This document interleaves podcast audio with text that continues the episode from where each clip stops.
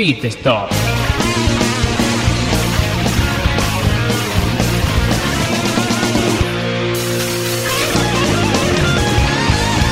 Muy buenas y bienvenidos a un nuevo Pit Stop, el podcast corto que tenemos en Desde Boxes, que grabamos entre el post y el previo, eh, tras la primera sesión, bueno, tras las dos primeras sesiones de, entrenamientos, y hoy estamos en Bahrein. Eh, grabamos con un circuito que cumple 10 años y que, eh, para festejarlo, bueno, pues eh, han pasado del sol del desierto a la noche más fría que, que, bueno, que, que, seguramente traerá muchas consecuencias en cuanto a los neumáticos y a los datos que tenían los equipos de este circuito. Eh, nos acompaña Emanuel. Muy buenas, Emanuel. Hola, Dani, ¿qué tal? Y también tenemos a Osvaldo. Muy buenas, Osvaldo. Hola, ¿qué tal? Bueno, y como esto va a ser un podcast rápido, como los anteriores que hemos hecho, Emma, coméntanos un poco, ponos al día de, estas dos sesiones que hemos tenido eh, hasta hace escasos minutos y que ya me he empezado a destacar alguna cosa. Pues por empezar así, por en plan general, pues si ya en Malasia hubo menos problemas en cuanto a fallos, de que se quedan coches, etcétera, pues aquí en, en al menos en la primera sesión, sesión limpia, en la segunda hubo más, algún, por ejemplo, el Saue de Sutil se quedó, el de Gilton también se quedó, pero no no como en Australia que ya salían del pit lane y ya se quedaban, no, al menos han rodado todos. Y por ejemplo Lotus ha dado yo creo que un paso adelante, si bien es cierto, no marcando unos tiempos ahí de top 10, pero al menos ya han podido rodar tanto Maldonado como Grosjean una buena cantidad de vueltas. En cuanto a la primera sesión, que no se disputó sobre, sobre Bahrein de noche, ya era día, y bueno, aparte durante la semana hubo llovió en Bahrein y la pista estaba bastante sucia y de ahí los tiempos tan altos, pero bueno, en esa primera sesión nuevamente los dos Mercedes de arriba de todo. Y sí es verdad que al igual que pasaba en, en Malasia, parece que la tendencia es Hamilton por encima de, de, Rosberg. Habrá que ver si se mantiene así o hay algún cambio en clasificación y después en carrera. Y después de, de los Mercedes, pues aparecía ya el Ferrari de, de Fernando eh, cerca de ellos, pero bueno, era la primera sesión solo para rodar y quitar eh, la suciedad de la pista. Después de Alonso Hulkeberg, Baton, Raikkonen, Magnussen, Kvyat, Pérez, Vettel, Massa, Bernier más o menos ahí los habituales. Y como digo, la nota positiva un poco que Lotus recupera el buen paso. Y ya en la segunda sesión, ya con más cosas serias, pues ya hemos visto el gran, bueno, el agujero que hay entre los Mercedes, en especial Hamilton, con el resto de, del planeta. Pues Hamilton una vez marcando el mejor tiempo, Rosberg como decía, eh, a una cierta distancia, tres décimas, una cosa así de, de Hamilton. A continuación de estos, al menos hoy, viernes, en esta sesión, es que estaba Fernando, pero muy cerquita de, de Fernando estaba Ricciardo, Massa, Baton, Vettel, Kvyat. Eh, podía decir hasta, hasta el duodécimo que fue Bernier. Bueno, Bernier no, que estaría a seis décimas del Fernando, pero bueno, muy cerquitas. Tras Mercedes, están todos más o menos cerquitas, a menos en, en esta sesión de, de Bahrein. Y destacar de esta sesión, pues como decía, que se quedaron Chilton y el Sauer de, de Sutil, pues tirados más o menos muy avanzado la, la sesión y la verdad poquito más. Williams eh, aquí en esta segunda sesión pues eh, no sé si han tenido algún tipo de problemas que ellos no han querido comunicar o si simplemente estaba planificado así, pero tanto Massa como en especial Bottas pues tardaron en salir a, hacer sus vueltas y poquito más, o sea, no, no hay cambios en el horizonte, Mercedes ahí sigue arriba de todo y bueno, esto ya no vamos, está claro que les tiene que pasar algo de fiabilidad para que, vamos, que no cambie la cosa. Sí, yo, yo comentar que, bueno, como hablamos en el, en el podcast de, de la semana pasada, yo realmente viendo estas dos sesiones y teniendo en cuenta que efectivamente son las dos primeras y que quizás las cartas las veamos mañana en la tercera sesión y, y finalmente en la, en la ronda de clasificación, pero yo realmente me sorprendí de ver menos motores Mercedes en, en los 10 primeros de lo que nos encontramos, descontando obviamente que sabíamos que nos íbamos a poder encontrar a, a los, los dos McLaren y al menos uno de los dos Ferraris, ¿no? Pero, pero yo quizás esperaba un poquito más de, de Force India, que en la primera sesión los vimos marcar mejores tiempos que, que en la segunda, y, y Williams, que si bien cierto que en la primera sesión estuvieron un poquito ahí arriba, ya en la segunda, por lo que comentabas tú, que quizás han tenido problemas que no han que no han querido decir exactamente qué ha pasado, salvo Massa, que hizo un buen tiempo en la segunda sesión, pues Bota ha rodado muy poco y ha quedado por allá abajo, fuera de los 10 primeros. Y bueno, y Kvyat, que está haciendo, está con ese toro roso, pues otra vez entrando ahí en, en los 10 primeros en las sesiones libres, así que yo lo con, con lo que me quedaría yo es eso, que yo realmente tenía, no esperanza, pero tenía la idea de que probablemente iba a haber más motores Mercedes en, en los 10 primeros tiempos, pero bueno, también probablemente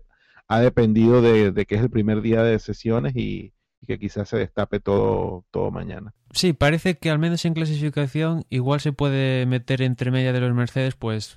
incluso el propio Fernando y claro está los dos Red Bull y bueno, igual algún tororoso da, da, la campanada, ¿no? Pero después en carrera eh, habrá, habrá que verlo porque si os fijáis en Malasia Vimos, por ejemplo, Williams, tanto Bottas como Massa, pues recuperaron posiciones. Aunque Williams es un caso especial, eh, en el podcast del resumen de, de, Malasia, lo hablamos antes de grabar, mirando el gráfico que nos enseñó la realización del porcentaje de combustible, de que los dos Williams en especial eh, llevaban consumido menos, se notaba la diferencia con respecto a sus, digamos, entre comillas, hermanos de los otros equipos de Mercedes.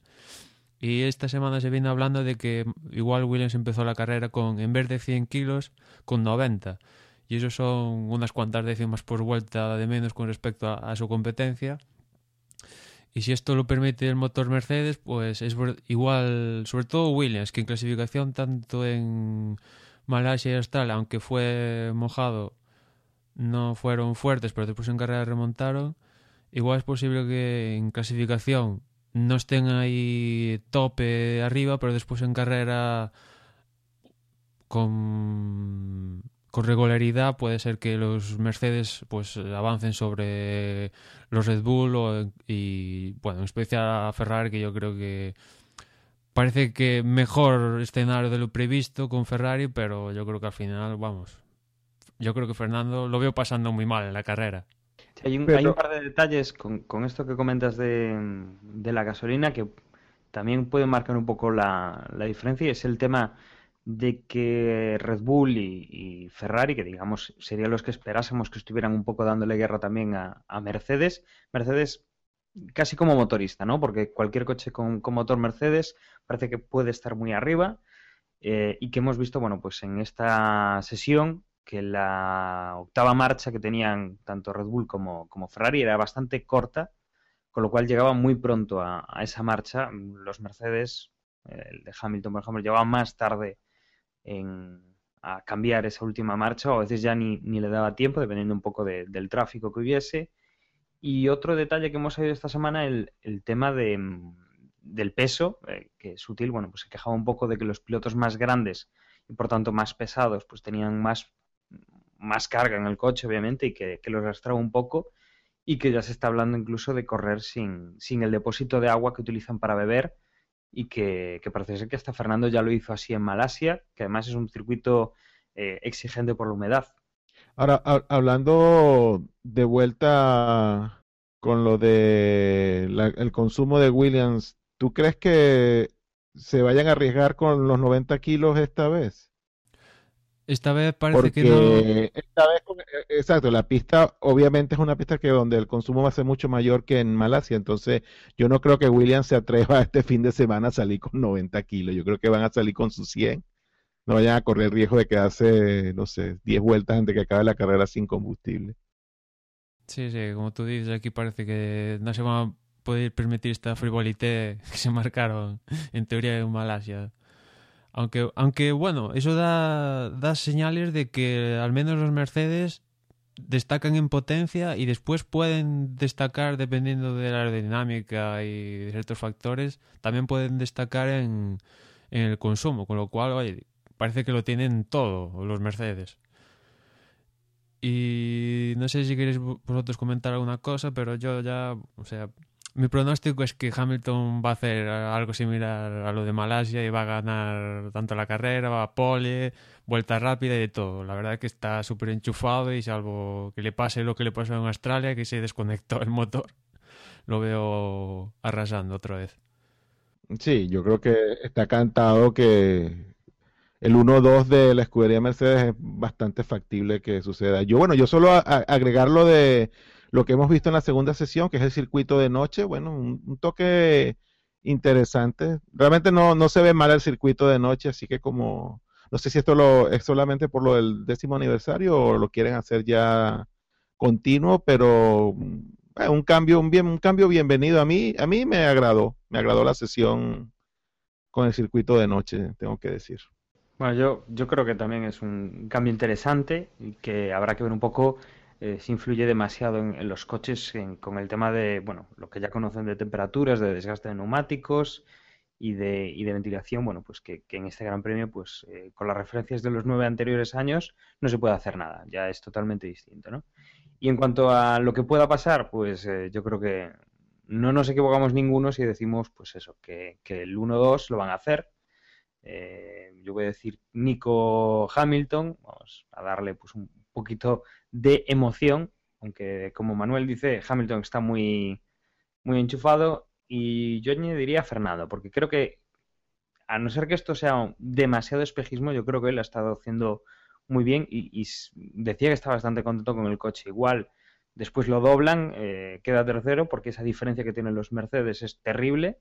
pero bueno, yo creo que, puede estar entre los primeros coches, digamos, eh, terrenales los dos que ya están pues a, nivel de los dioses eh, como que son un poco inalcanzables.